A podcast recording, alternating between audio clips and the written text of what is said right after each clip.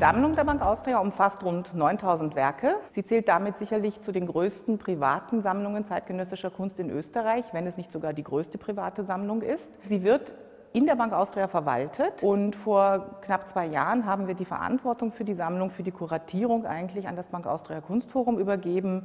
Auch im Hinblick darauf, dass wenn man schon sozusagen mit einem Haus so eng verbunden ist, es eigentlich sehr viel Sinn macht, auch im Rahmen der Sammlung mit diesem Haus zusammenzuarbeiten.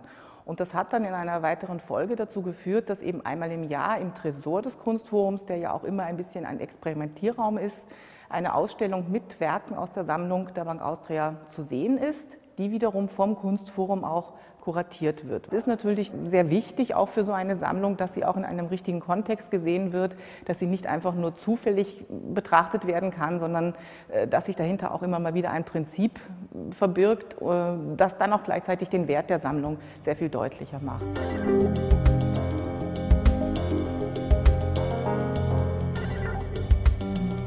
Mit der Ausstellung Body Action werfen wir erneut einen Fokus auf die Bank Austria Sammlung.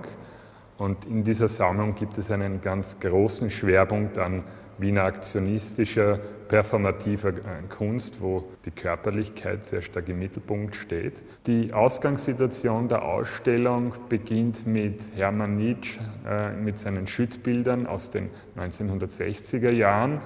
Er kommt aus der informellen Malerei und erweitert dann den Bildbegriff durch das Aktionistische, durch den Körpereinsatz. Es sind Fußspuren inkludiert im Malprozess auf der Leinwand. Also das Bild wird dann zum Aktionsfeld, sprich der Körper und die Performance nehmen einen viel größeren Stellenwert ein als das Bild selber.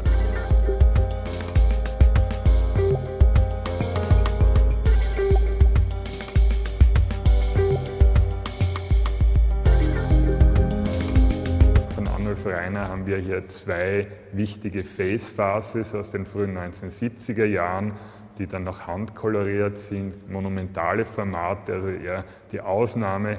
Und die Face Faces nehmen wirklich eine großen, einen wirklich großen Stellenwert im sehr vielfältigen Werk von Arnulf Reiner ein. Günter Bruß und Schwarzkogler haben eine sehr körperbezogene, ja auf den ersten Blick autoaggressive Qualität in den Arbeiten. Sie sind sicherlich auf der radikalen Seite des Wiener Aktionismus anzusiedeln. Die Fotografie spielt in beiden Rollen eine große Bedeutung. Es ist der Körper im gleißenden Weiß gegeben die schwarze Farbe die Aggressivität, Verletzung und schlussendlich auch den Tod ausstrahlt.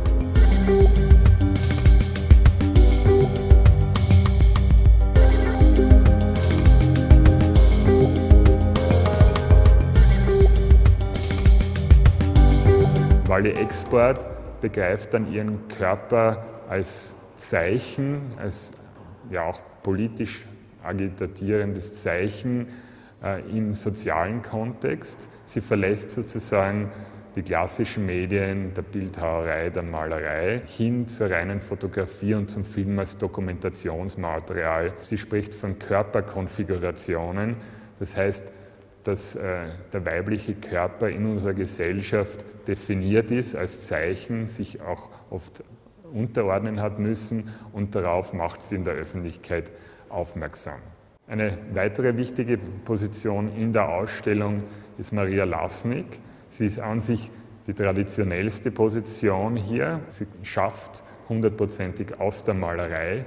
Aber in ihrem Arbeitsvorgang spielt das Bewusstsein für den Körper und für den psychischen Zustand eine große Rolle.